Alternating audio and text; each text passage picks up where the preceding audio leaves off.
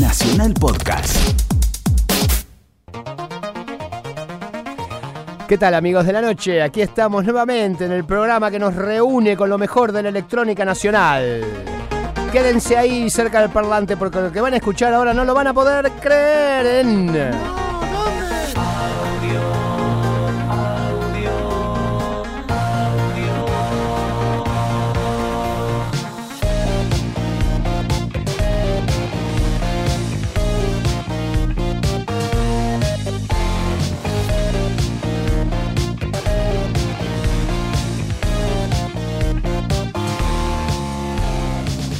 noches, ¿Qué Bocio. hace, güey? Qué ¿Cómo está? Qué lindo verlo siempre los sábados. Acá vamos a convertirlo en domingo junto cuando la gente nos está escuchando. Está la gente de Mendoza con nosotros. Que, eh, el programa se retransmite por el 97.1 de Radio Nacional Mendoza. Aprovecho a mandar saludos a mi amigo Julián Martí, que vive en Mendoza. Le mando un beso, un capo. Y mendocinos, gracias por el Y a, vino. to- a todos los que eh, la gente de Mendoza que nos podría mandar más vino todavía. Acá estamos de vuelta, acá estamos de vuelta eh, para mostrarles lo mejor de, eh, que pudimos encontrar en la semana. un montón de música, ha llegado música nueva a nuestro mail. Hay gente que nos manda archivos para que descarguemos al 937 audio arroba gmail y se comunica por nosotros vía Twitter, Z. Sí, el Twitter es audio 937, o sea, arroba audio 937, eh, que es la frecuencia, La de frecuencia donde estamos, National y Rock. también nos pueden escuchar por eh, www.nacionalrock.com.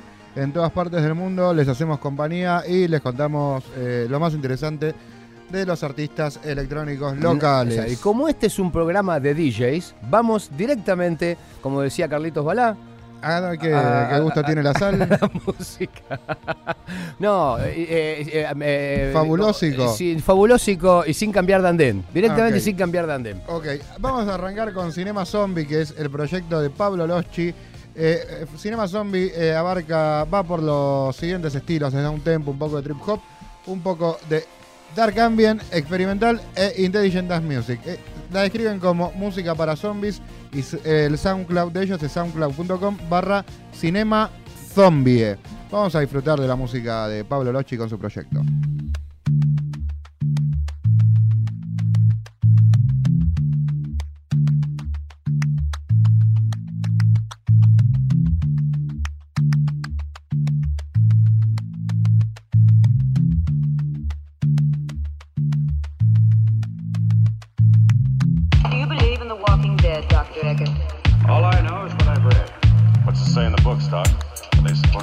Swimmers?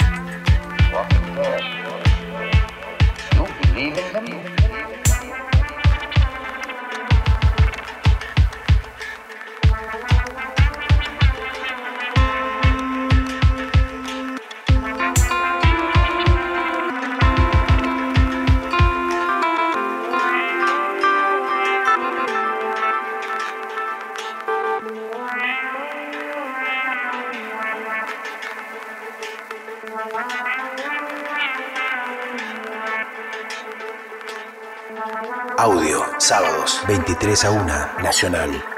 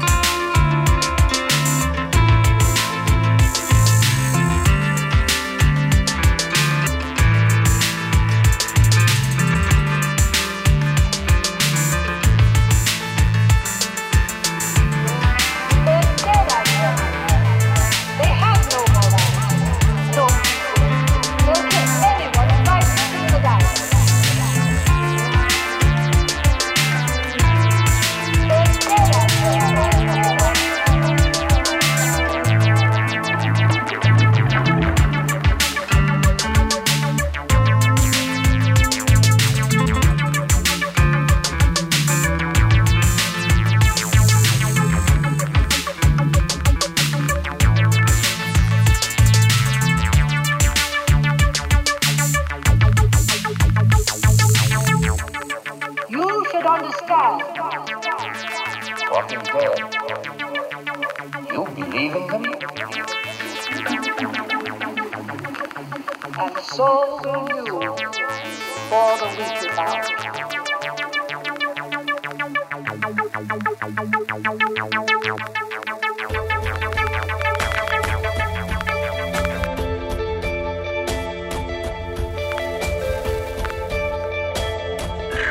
Audio con Z y DJ Way.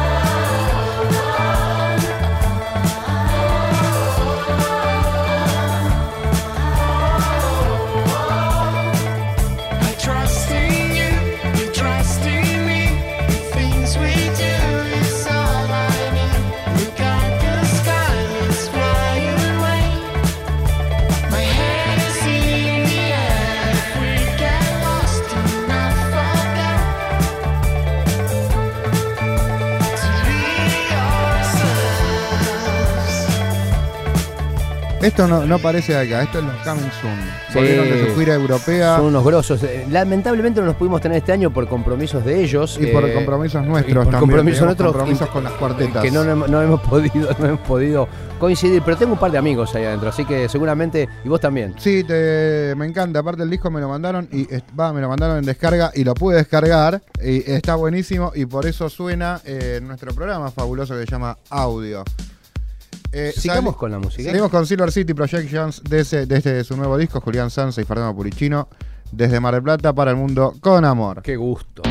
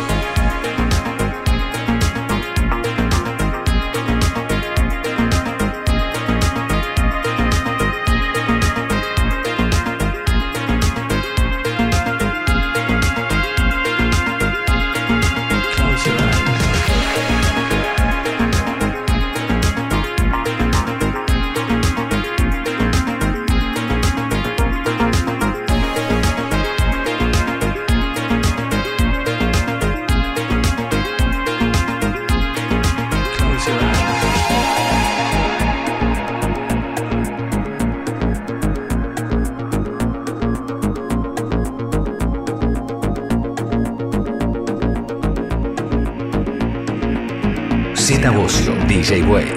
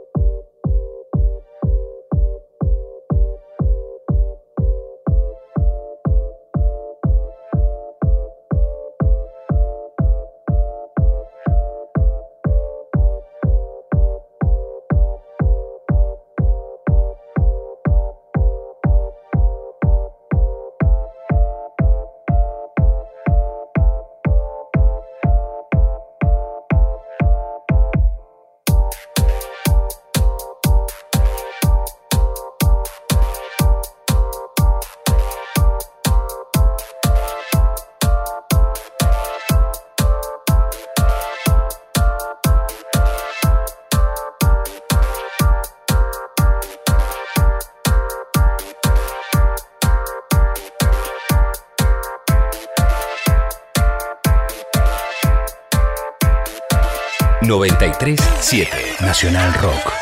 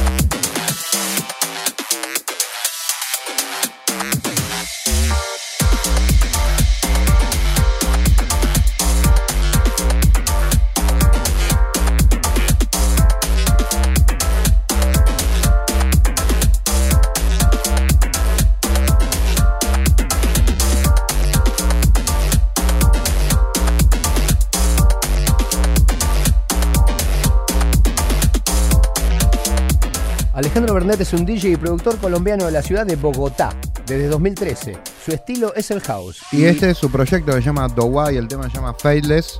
Muy bien, lo podemos escuchar en SoundCloud, ¿no? .com barra Dogway Music. Sí, es D-O-U-A y latina de Ignacio. Do, U, todas letras en latinas, ninguna Y con, con No, no, W no hay, no hay ni- no hay ninguna, Ninguna cosa. ningún Lindo. Spanglish. Bogotá, estuve la, la otra semana, muy lindo Bogotá, qué ¿No lindo. estás cansado de viajar? ¿Cómo? Cómo? Sí.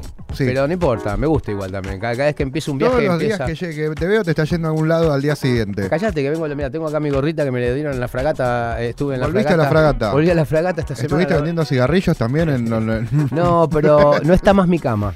La No. sacaron, mi cama han convertido esa zona en, en- roperos más grandes.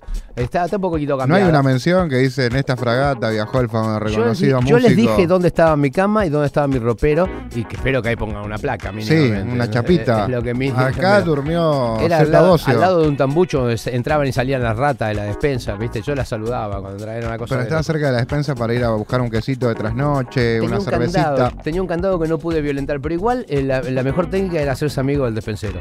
Siempre es Eh, así. Que con cigarrillos se podía. Ya lo decían viejas canciones. Hacete amigo del juez y de la jueza también. Vamos con un tema de Gurtz. Eh, Gonzalo Urtiz Berea es un pianista de formación clásica eh, y un reconocido productor de música electrónica. ¿Algo Es- de Mex? No. No, no, ¿Por no. No, puede ser, la verdad que no tengo ni idea. Vamos a escuchar lo que hace y después seguimos acá. Después lo jugamos. Sí, vamos hablando eh, con la música.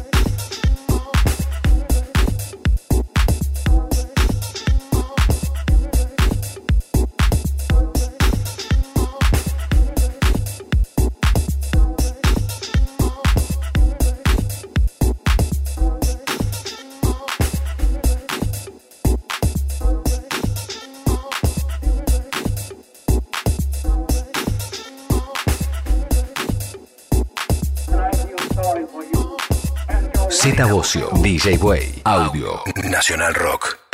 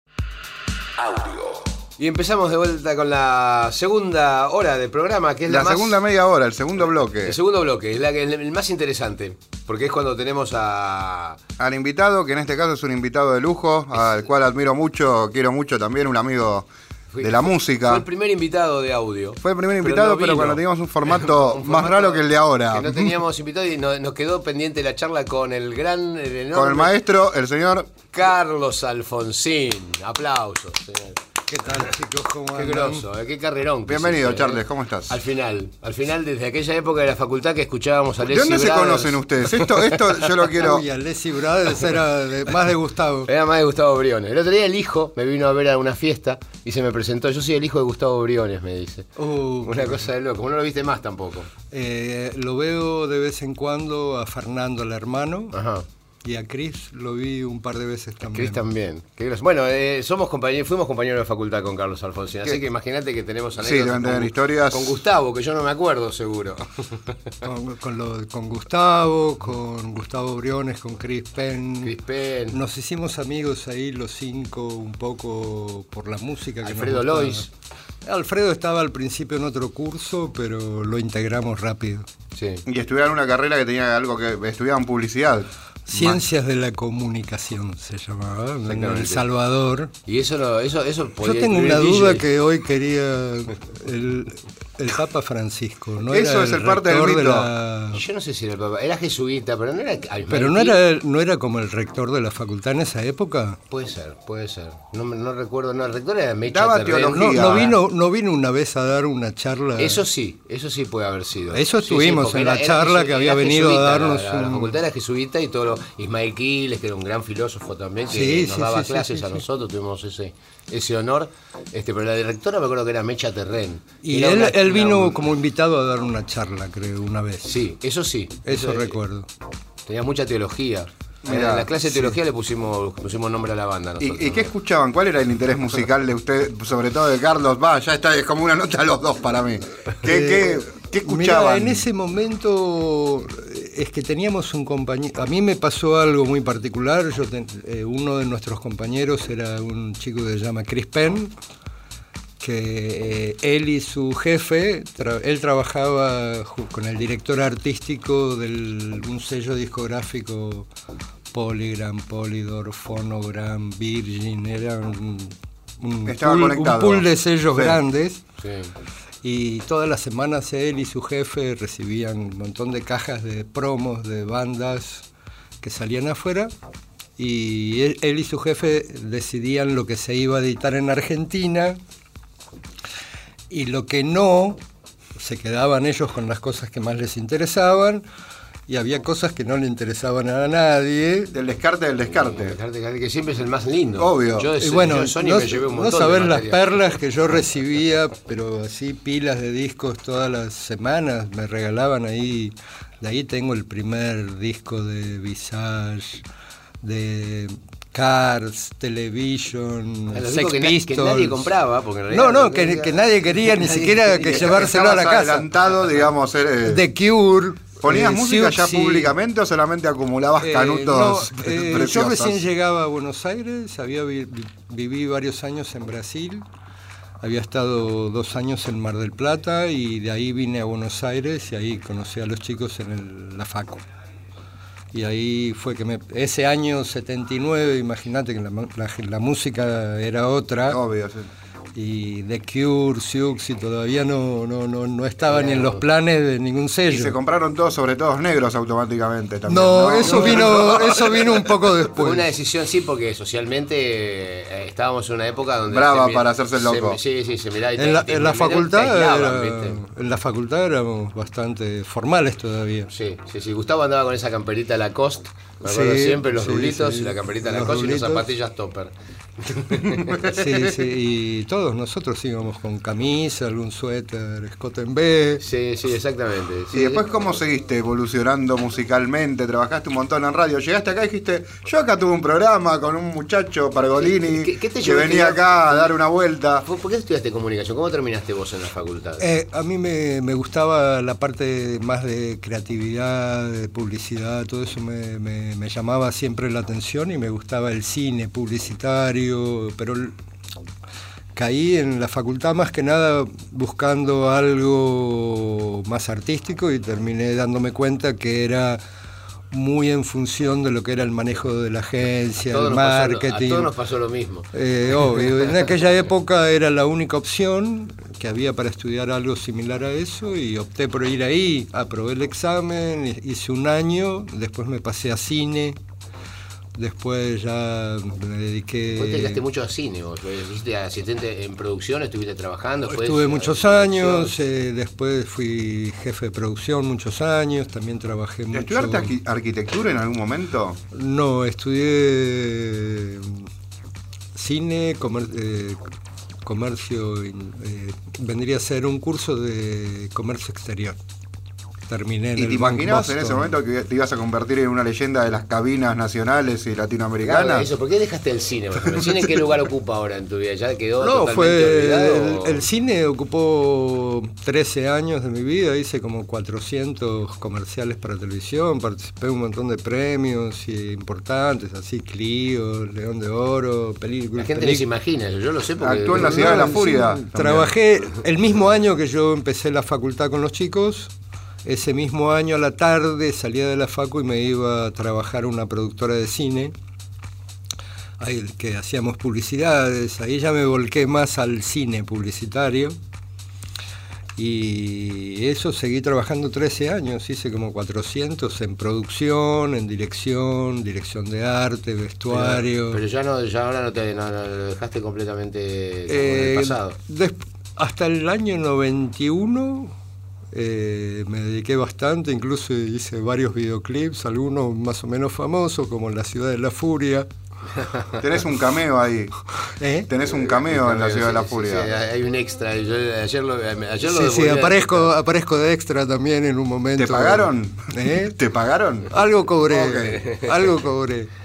Sí, bueno, y, pero, y, de- y en, Y- en un momento sí te pasás a la música, Beck Soul, eh, DJ, con, eh, ¿no? Empezás con eso bastante. Qué bueno que estaba Beck Soul, yo soy fan, vos lo sabés.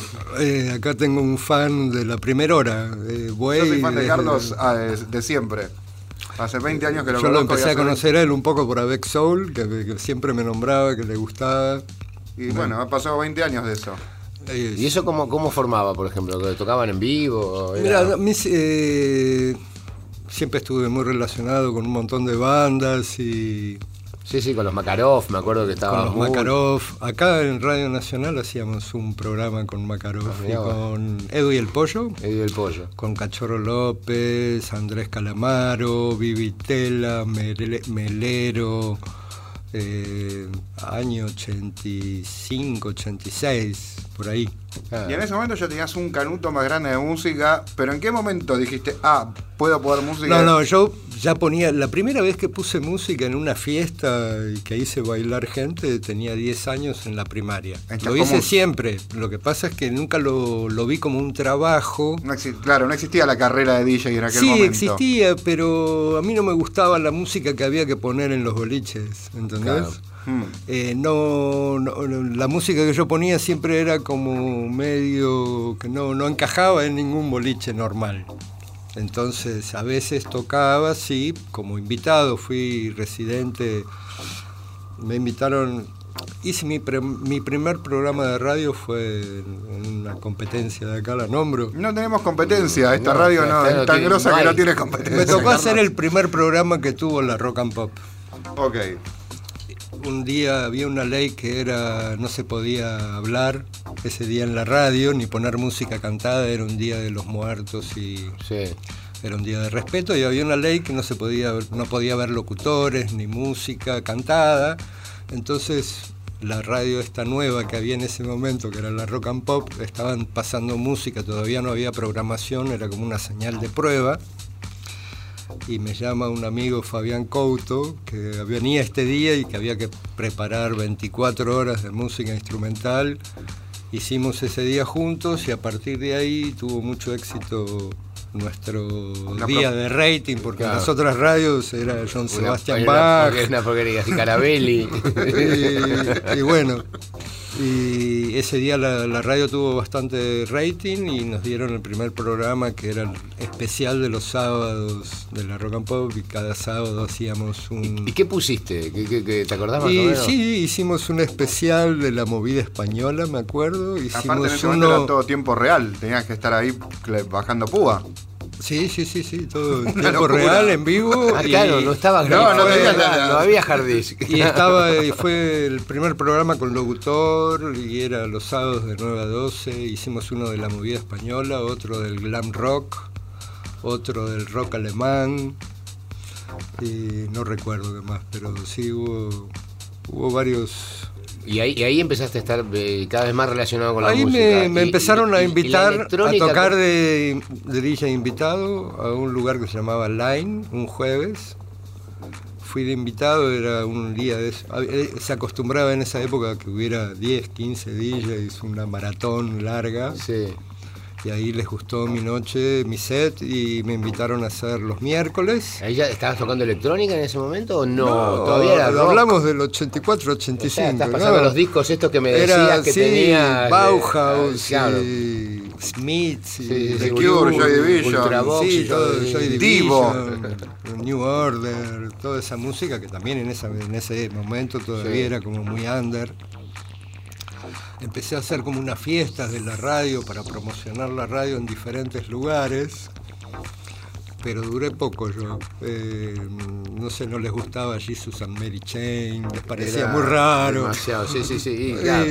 Y recién eh, eh, siempre me tocó ser como un medio en la vanguardia, mostrar cosas nuevas y me costó Eso un es poco. una de- inquietud. Eso es una inquietud, es como ser una. Han pasado es 30 como años uno- de esto y Carlos sigue haciendo el mismo laburo. Yo, yo, viste, hay oyentes activos, viste, oyentes de música, personas que disfrutan la música pero son activos. Hay tipos que son pasivos, que reciben la música. Eh, eh, es una actitud que tenés frente a la música. Cuando llegaste Claro, a, al- mí al me, frente. me- me- a veces me preguntan, ¿y cuáles son los tres discos que más te gustan? Y son los que me van a llegar la semana que viene. digo yo. Ah, me cagaste una pregunta, Carlos. Pero es que, es que no, no sé, no me, no, me, no me quedo con las cosas que me gustaban antes, siempre estoy más ávido de escuchar cosas nuevas y descubrir. A vos también te pasa con Es bandas así, nuevas que te llegan y No puedo, no puedo quedarme en lo. Obvio. te juro que- o sea, sí, lo disfruto. Tengo mi- mis vinilos de, de- de- de todas las épocas. seguro. Pongo Pero, Twin de vez en cuando. pero ¿viste? a vos que te, te llega tanta información todo Pero, el tiempo, sí. o a mí o a, güey, sí, y- y- eh, es difícil también tener tiempo de escuchar todo Sí, lo nuevo que Sí, te que llega. no se te pase lo que está y que realmente tengas bueno. tiempo un día de tirarte a escuchar un disco. Sí, entero. Pero bueno, eh, para eso están los sábados. Vamos a escuchar música que nos trajo Carlos, música de, de artistas locales que él nos propone escuchar en esta noche de sábado. Arrancamos con Loom. Loom. El tema se llama Urpilei, el remix es de Bedouin. El remix es de Bedouin. Loom es un artista, es, es de acá, pero vive en México hace muchos años. Eh, empezó a producir con el nombre de Loom y ahora es conocido mundialmente. Anda mucho de gira por toda Europa, por Asia, África, anda por todos lados, con Nu sobre todo, que es un artista peruano que toca mucho también. Así que bueno, espero les guste. Qué bueno que tenemos música nueva, ¿no? A partir de ahora. Sí, ¿no? sí, sí. Aparte Carlos mandó su, su tema a, audio, a 937 audio arroba gmail y ya, Y ya está hice una caso, rotación a remix de hice Altocamente. caso la publicación que hicieron en Facebook. Aprendan de Carlos Alfonsín. Aprendan.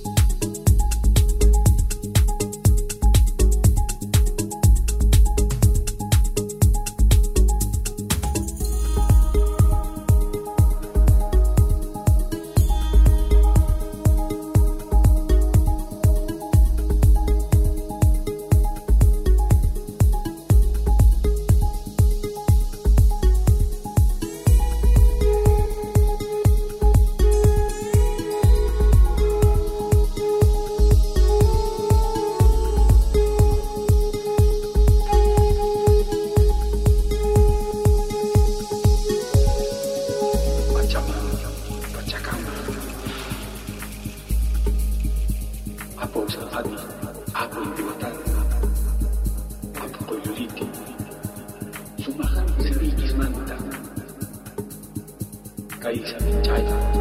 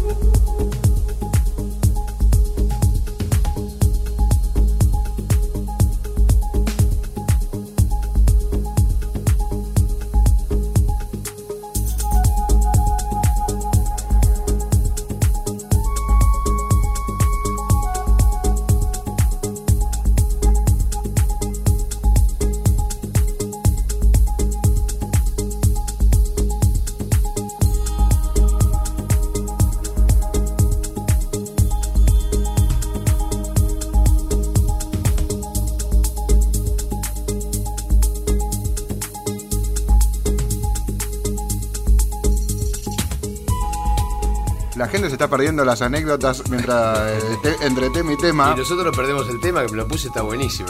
Recién Acá apare- el auricular. Est- estaban contando la- el primer Astros de Soda que vos colaboraste con Al- Alfredo Lois, hicimos la dirección de arte, lo llevé a trabajar también a un amigo para la puesta en escena, Eduardo Capilla, que ahí arrancó también a trabajar con ellos. Exactamente, un grosso, hicimos muchas cosas con Capilla. Un montón. Sí, hasta el video de No Necesito Verte para Saberlo. Ahí eh, arrancamos a hacer cosas juntos. Eh, eso fue lo primero que hice con Soda. Y después hicieron un afiche que parece que Bueno, ganó- para ese show, Para ese con show. Alfredo Lois y con la relación acá también sugerencias del maestro Z, hicimos un afiche que era una chica que, que estaba vestida con ropa interior, con un- Que era la novia de. era- era novia- la ropa interior era del manager. Era- sí, sí, porque tenía una casa de ropa interior, Ojañán, y. Ojañán tenía una casa de ropa interior en el 11, entonces aprovechamos por ir a buscar vestuario para la foto. Y se le pegaron tri- unos triangulitos futuristas, tenía pegado y además estaba en un carrito de supermercado, que era cosa consumista, ¿no? Esa muy, muy del momento, con tres televisores, en donde iban nuestras caras después montadas. Este, una cosa increíble, una, una ficha que ganó premios inclusive afuera Sí, y todo. estuvo expuesto, fue seleccionada una muestra de afiches de todo el mundo en el Museo Pompidou en Francia. Mira, Eh, lástima que no hay registro de internet. de No, esas nada, cosas, nada, nada. No- no hay un registro de ese afiche, Yo sí. sí, Se está tengo, dando vuelta. Que tengo el afiche en casa enrollado, guardadito. Yo creo que tengo uno también. Sí, Una, maravilla, sí, sí. Inclusive lo hicimos blanco para que fuera diera la sensación de ser más grande, porque los marcos de los afiches son blancos. Y- Entonces, al ser blanco, el afiche era. Todo el afiche era mucho más grande. No sé por qué, eh, pero el afiche, ¿te acordás que duró muchos meses en la calle? Sí, sí, sí, Después sí. de haber terminado el show, estuvo un montón de tiempo en un montón de lugares, quedó puesto Sí, ahí. sí, sí. Y, y- y no estaba acostumbrada la gente a ver eh, eh, Buenos Aires empapelado, porque generalmente cuando se auspiciaba una- un evento, todo eran esos afiches multicolor, con el grupo, Sí. el nombre del grupo. Era raro que apareciera una cosa así diseñada, con una idea, un concepto. Ustedes siempre tuvieron otra idea de la Sí, sí, imagen. sí, y- sí. fue, fue algo. Pero bueno, que yo creo que esas cosas que también pasaban en la, en la- en la facultad, ¿no? Porque creo que fue el punto de, el punto de unión. Totalmente. eh, Ahí mostramos un poco las dotes de publicista. ¿Y en qué momento me voy a- eh, viste la beta que dijiste, me puedo convertir en un DJ profesional y que esto hay que ser un hobby de, Eh, de, que mira, me- de empecé hacer- Division? Ah, Ahí a mediados de los 80 empecé a ser residente de lugares, pero el cine no me dejaba mucho tiempo libre. Hacía, un, hacía una fiesta por mes que tuvo mucho éxito, que la hacíamos generalmente un martes o un jueves, algún lugar cerrado que nos prestábamos. Eh, hacíamos una muestra de cine, cortometrajes y videoclips, juntábamos cinco y los estrenábamos en la fiesta.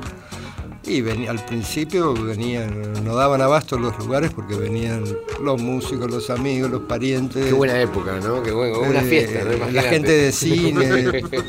No, era una cosa, esas fiestas eran increíbles, las hacíamos al final en Palladium, que era un boliche enorme, entraban 2.000 personas a la Acá fiesta. cerca, sí. Y nada, eran, Era el padre de Narda Lépez Palladium.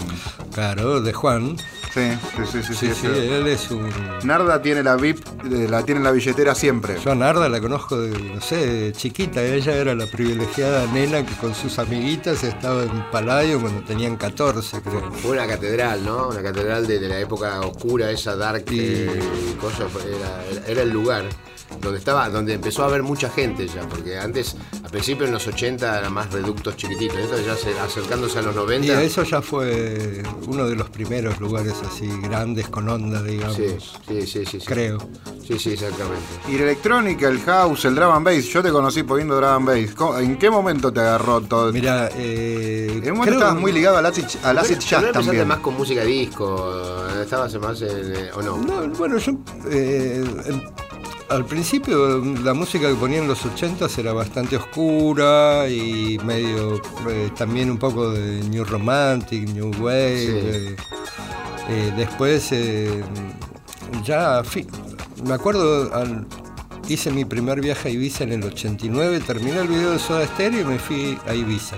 A España estuve unos días, estuve unos días en Ibiza compré un montón de discos para mí y traje algunos discos para Hernán Cataño que me había pedido que le traiga cosas. Para poner en cinema. 89, sí. Sí, Hernán estaba en cinema en Con, eso. con él nos juntábamos antes de que abriera el lugar y escuchábamos los discos nuevos que teníamos así con volumen. Qué bueno, El sí, un buen cine. equipo, sí, no podías Claro, hacerlo en sí. mucho lugar. Pero bueno, es como te digo, en aquella época todavía los DJs en los lugares grandes ponían la música que había que poner. Yo lo vi a Hernán poniendo Yuya en una matiné. Porque yo iba a bailar a la matiné de cinema. Tenía 12, 13, 13 años tendría, pero pobre, como era gigante entraba igual. Y Hernán trabajó en muchos lugares antes de ser, Obvio, antes de ser obvio. Hernán Cataño hasta tuvo otros nombres como eh, Santiago Lazábal. muy bien. Yo tengo un autógrafo firmado por Santiago Lazábal. Eso es una reliquia. ¿El Azabal qué? Eh, sí, bueno, es, es así, los DJs en los lugares tenían que poner, si había que poner los redonditos Oh. de ricota, lo ponían, y si había que Sigue poner... pasando en todos lados, digamos, en el, el 90% de nuestros colegas le sigue pasando lo mismo. Bueno, hay muchos no había DJs que tienen que no había todavía... boliches de culto, era todo lo mismo, era todos los No, boliches eran había iguales. eso o, o había lugares under donde tocaban bandas y se podía Fire. poner. Los lugares gays eran más abiertos a poner otro tipo de música, ahí podías ir a escuchar, no sé, un- algo diferente seguro. Eh, había días en los boliches gays, no te digo ir un sábado o un viernes, pero los jueves era bastante mixto, me acuerdo, eran buenos días. Eh, en el 89, no sé, me traje de la Soul, Soul to Soul, bandas que recién arrancaban, cosas chiquitas que descubrí ahí ese año y que me empezaron a gustar y, y así también otras cosas. Eh, acid jazz. eh, Los compilados de Luke, yo los- los- tengo uno firmado por vos, de la- que ponías más así jazz y cosas así. Bueno, ahí tuve que hacer unos compilados para él y para la marca, esa, un sello que me pidió que hiciera cosas con Javier y elegí música para ellos. Y lo- terminé en el 89 ese viaje, volví, andaba con un montón de música, igual seguía trabajando en cine, pero en el 91 me propusieron trabajar en El Dorado.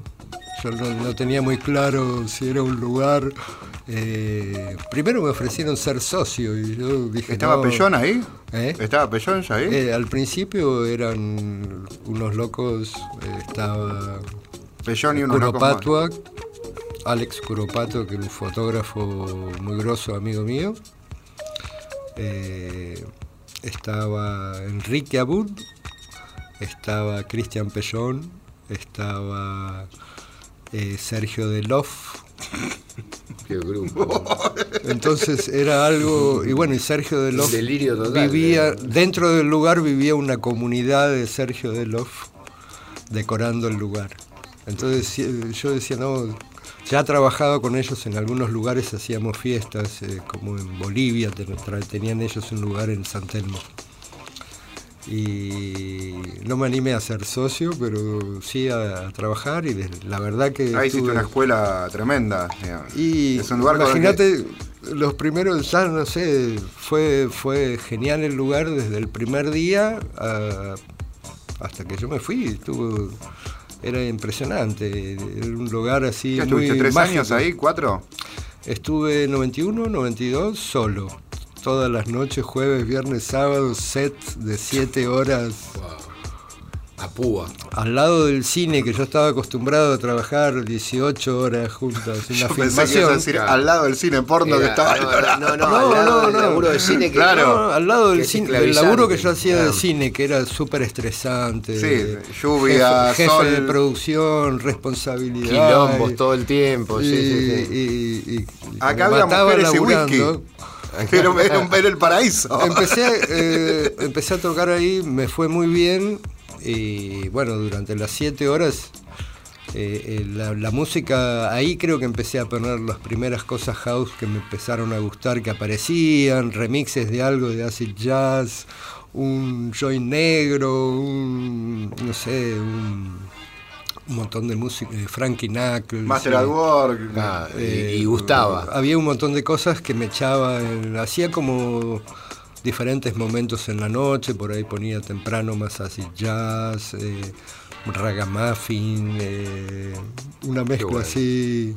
En algún momento de la noche era más nacional o más música disco rara. ¿Tenés todos esos discos funk. todavía? Sí. Tengo mucha música, tengo... No puedes desprenderte de ella. Eh, no tengo mucha cosa de los años 70 y de, de esa época que hablamos de fines de los 70s, 80s, New Wave, Punk, de eso no me quedó casi nada. Ah, tenemos que redondear la Tenemos, pizza. sí, no, nos llaman acá por cucaracha que tenemos que ir a una tanda que es un éxito comercial.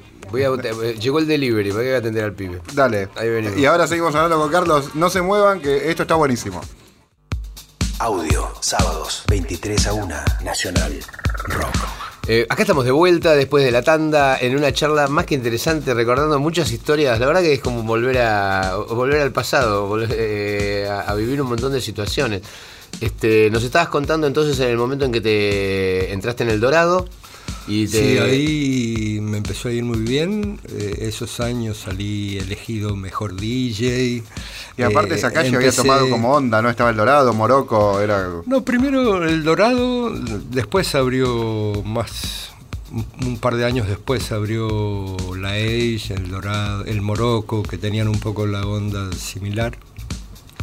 El, el grupo de dueños originales se fue disgregando y abriendo otras cosas. Eh, pero yo seguí ahí tres años. el éxito divide, ¿viste? Totalmente, ¿no? Además con esos, además con esos, esos sí que eran para, para dividirse porque eran cada uno ya era un problema por sí solo. Sí, sí, sí. Eh, pero mm, siguió eso y empecé a trabajar mucho con Javier Luques, haciendo un montón de eventos. Eh, creo que él un poco cambió la onda en aquel momento eh, de los eventos más así sociales, no estaba acostumbrada la gente a escuchar una música diferente y él un poco propuso y, gustó y, y se fue mezclando un poco más el público, creo que ayudó muchísimo a la movida eso, de gente, no sé, siempre pongo el ejemplo que en Brasil, por ejemplo, el público artístico, musical y tal no se mezcla mucho con la gente que tiene un poco de dinero, y son como ambientes muy separados hasta hace poco tiempo.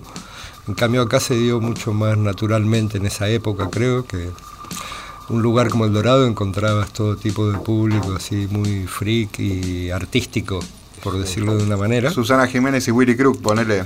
Por ejemplo, claro que sí. Y, y estaba Batato Barea que te atendía, o Udar Pilleta, y varios artistas Yo- que trabajaban de camareros. Llegaron los 90, digamos, básicamente eh, toda esa cosa, esa germ- ese germen de los 80 eh, derivó en eso. Yo, justo en los 90 fue cuando tuve a mi primer hijo y, y me, me retiré de la escena. Claro, Eh, eh, me- hablábamos- Dedicaste a hacer asados. Eh, me dediqué, claro, me abrí, me abrí de todo a un punto que, el- que, que casi, o sea, me acuerdo, ayer una chica me, me vino a- en la fiesta, me vino a ver y me dijo, vos viniste a la disquería de la orquesta un día y me dijiste que me, pediste que te recomendara un disco. Yo digo, imagínate cómo estaba. Estaba totalmente No, yo me aislado, no acuerdo sabía que por dónde empezar. En esas épocas estabas muy con tu familia. Sí.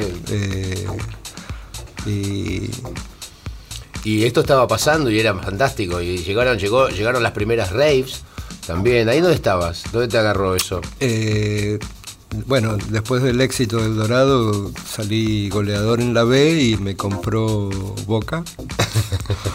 Empecé a trabajar en el cielo. Y, El cielo, tocaste el cielo con. Con Ezequiel. Sí, eh, primero éramos Aldo, eh, Steve Lee y yo. Steve Lee que quería conocer a Maradona en Punta del Este, ¿te acordás de eso? Sí, bueno, ahí, lo- ahí en el cielo lo no conoció. puede contar al aire. Ahí en el cielo lo conoció seguro. Bien. Claro, la Eh, época del cielo fue magnífico. Claro, a mí me bueno, todos ellos venían los jueves al Dorado y me- todos me decían tenés que venir al cielo, al cielo". Bueno, terminé trabajando en el cielo eh, tres años. Ahí te, ibas- te ibas de viaje con Aldo a comprar música. Eh, mi, Te mandaban no, no, de- mi primer mes de trabajo fue algo increíble, nunca me sucedió igual.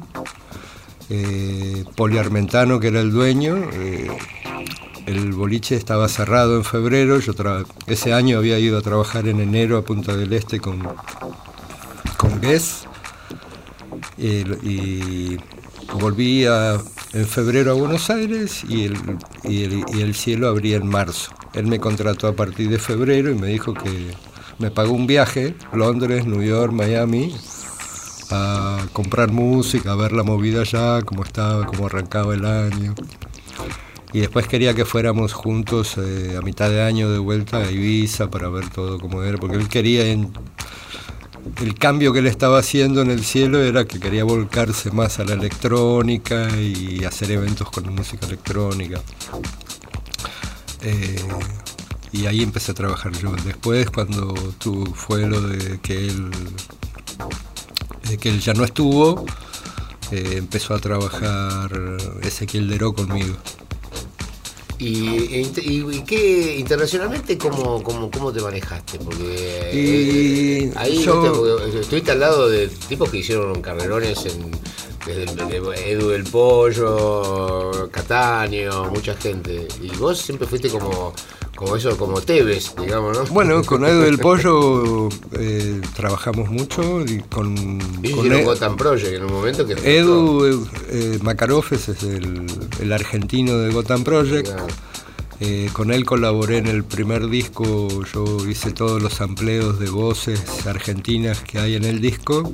Fue un- un- una investigación que hice de varias voces que fui presentando, algunas quedaron, otras no.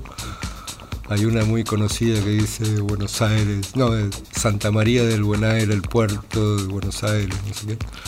Cuando todavía no se pagaba, no había que pedir ningún release para hacer eso. No, igual ese disco, yo tenía un disco de Fabio Serpa que hablaba de ovnis, ¡Qué bueno! que hablaba de los ovnis en Argentina, entonces eh, parte de esa, esa, esa voz es de él, del disco ese, y le, eh, le escribimos y le pedimos Pedimos permiso. Permiso, perfecto.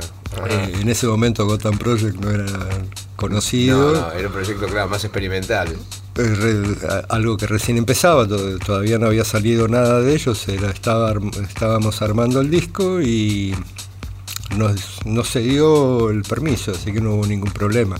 Ese disco después fue uno de los 10 discos más vendidos del año en todo el mundo. Estamos en momento de escuchar un tema que nos propone Carlos Alfonsín. Me salté uno y ponemos tu remix de Alto Camet que lo mandaste a nuestra casilla de mail. Eh, hice los deberes bien. Como debe ser. El tema, eh, el tema se llama Te Invito, el, el artista es Alto Camet y el remix es de Carlos Alfonsín.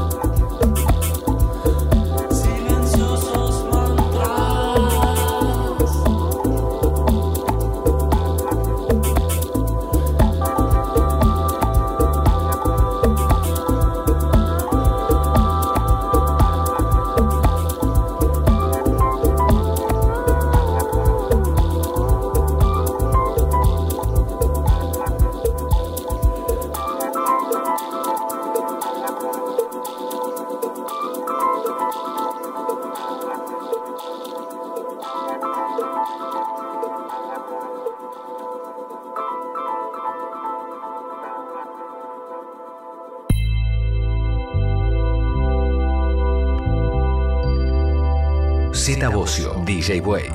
Audio.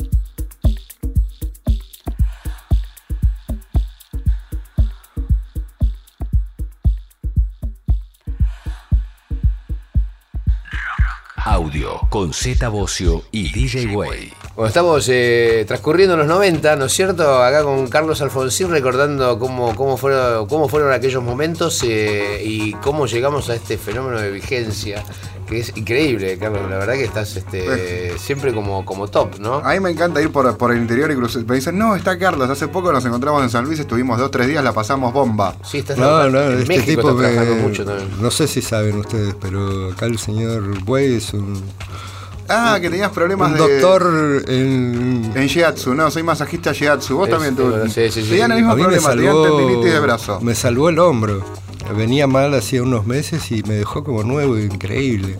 Gracias, Carlos. Es lo mínimo que podía hacer por, por tantos No, años. no, de yo soy el agradecido camino. y lo quiero hacer público porque fue... Ahora van a ir todos los contracturados a la puerta de la radio a buscarme.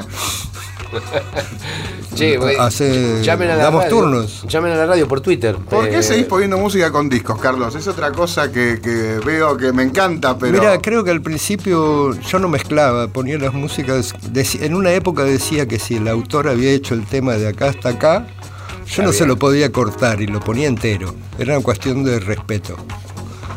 Eh, además, no, no, la música no estaba muy hecha para mezclar. Te hablo de 70s, 80s. ah, Después cuando empezaron los remixes y así, la música disco, un poco ya se, ya se aproximaba a lo que Pero podíamos corte, hacer. pasabas con el slide de un lado para el otro. Sí, ¿viste? buscábamos un, El sí, momento, un pase, un pase por corte largo. directo se mezclaba mucho.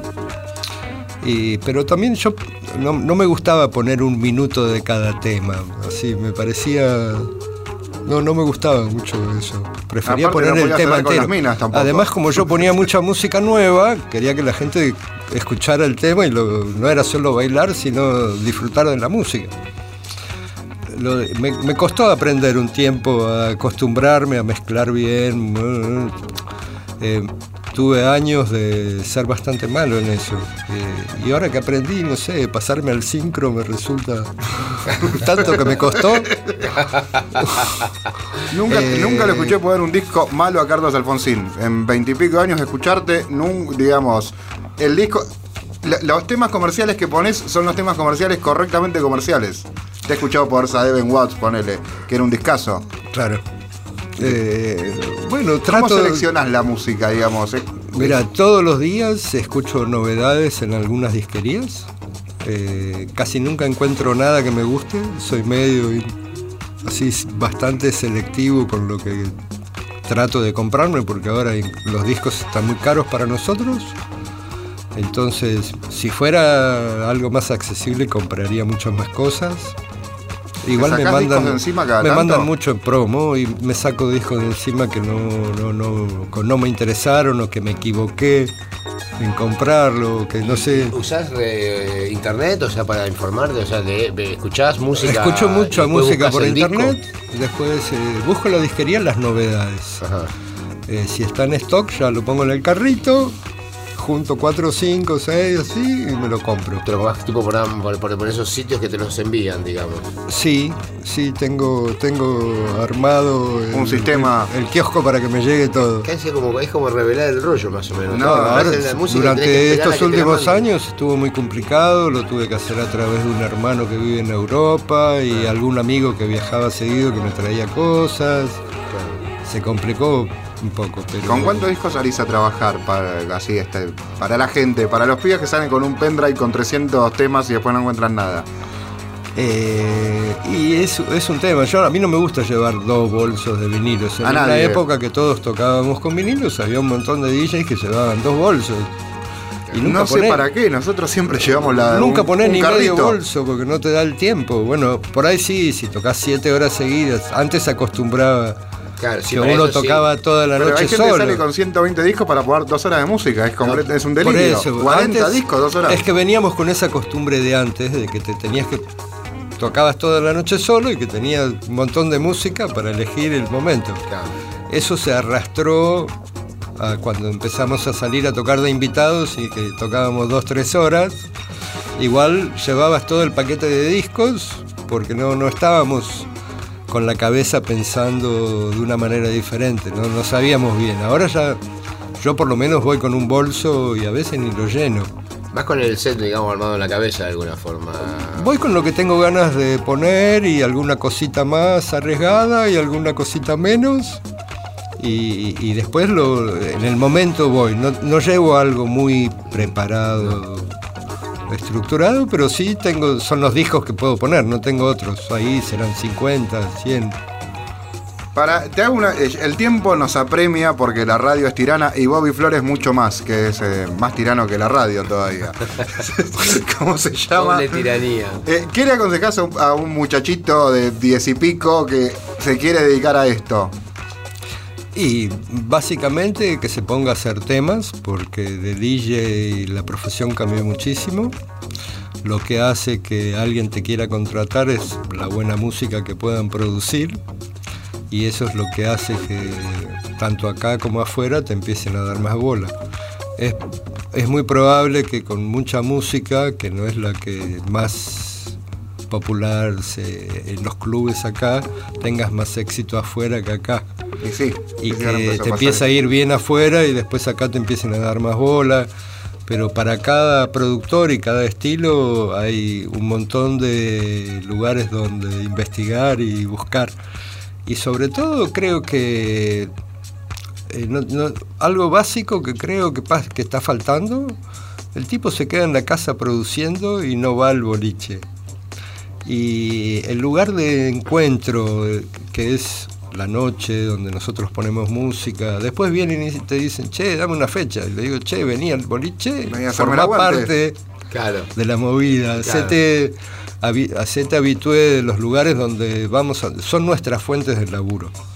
Eh, hay varios que tienen problemas de convocatoria y hay un montón de lugares para ir y apoyar donde uno puede en el futuro conseguir una fecha si apoyan la movida. Obvio. Si vos te quedás en tu casa haciendo música, yo- consejo, eh, porque sí, tampoco es una. eh, no es solo poner, no es solo ponerte a hacer música, solo decir yo soy el gran DJ, Hay no. que estar. Hay que hacer sociales, ser parte de... Somos todos colegas, todos nos conocemos, tenemos que apoyarnos en vez de tirarnos palos, ir a las movidas que organizan los otros. Es cierto que a veces nosotros estamos ocupados y no podemos ir, pero los chicos que recién empiezan Dos veces por año supuestamente... podés ir a ver un amigo que pone es- música. es- Yo un digamos, montón se de aprende- veces, sí, se estoy- aprende ahí, se aprende en el lugar. digamos. Si estoy libre, trato de ir a las cosas que me gustan. No sé, este domingo voy a ir al CSK, que hay to- toca chancha vía circuito. Ah, mira, vamos, hablemos y vamos. ¿Vamos? Sí, después podemos ir a las Estoy en cuartetas. México, yo me Sí, aprendí en eso. pero- Y después, la gente va, obviamente, ¿dónde te encuentra en las redes sociales? Es la pregunta más boluda de todas. ¿Dónde me encuentran? Mira, eh, estoy por Instagram, estoy en la página Carlos Alfonsín, ahí publico de Carlos todo. Alfonsín en Google y la gente te encuentra. ¿Tenés alguna agencia que te represente en este momento? No, ya no, no, Ok, me manejo yo solo. tampoco. Eh, est- estamos, éramos ex Compañeros, surfers, sí. pero ya nos manejamos todos solos. Sí, por ahora sí. Eh, sí, Tenemos- hasta que nos organicemos Sí. alguna vez, ¿no? Por ahora podemos hacer un sindicato o algo. Algo. Carlos, gracias por venir. Eh, ahora nos propones un tema más que voy a poner el de. Con ¿Quién? Paul Lezica hablamos siempre del sindicato. No te Ponle creas. Están- le pegan a la electrónica porque nadie la defiende. Y de la biblioteca de música también. También. También, porque es Eso es algo. un es un súper buen proyecto Es un que- patrimonio cultural, eso, ¿viste? Sí, todos nuestros discos tienen que ir a parar a un lugar que los protejan. Hay en la Biblioteca Y que se Nacional. hagan eventos, Hay ¿no? en la Biblioteca Nacional que, viste, de gente Yo de quería hacer algo todo. así medio Pero- cultural pero en serio. organizarlo, está muy, está muy mal organizado. Creo, creo que hace falta algo en serio. Eh, la música, si bien no tiene registros anteriores a que se empezó a grabar, creo que es importante tener todos esos registros nacionales y colecciones que han habido acá de gente que tiene, ha tenido muchísima música y se ha perdido. Sí, sí, sí. sí. Incluso acá en la radio, las radios tenían grandes discotecas. Y y todavía generacionalmente estamos a tiempo, porque si no se nos va a pasar el cuarto de hora y no lo, no lo recuperas más. creo que hay que hacerlo. Perfecto. Bueno, che, Eh, ¿qué- ponemos qué- un último tema que nos propones para hoy. Eh, ¿Te parece a Richie Hell?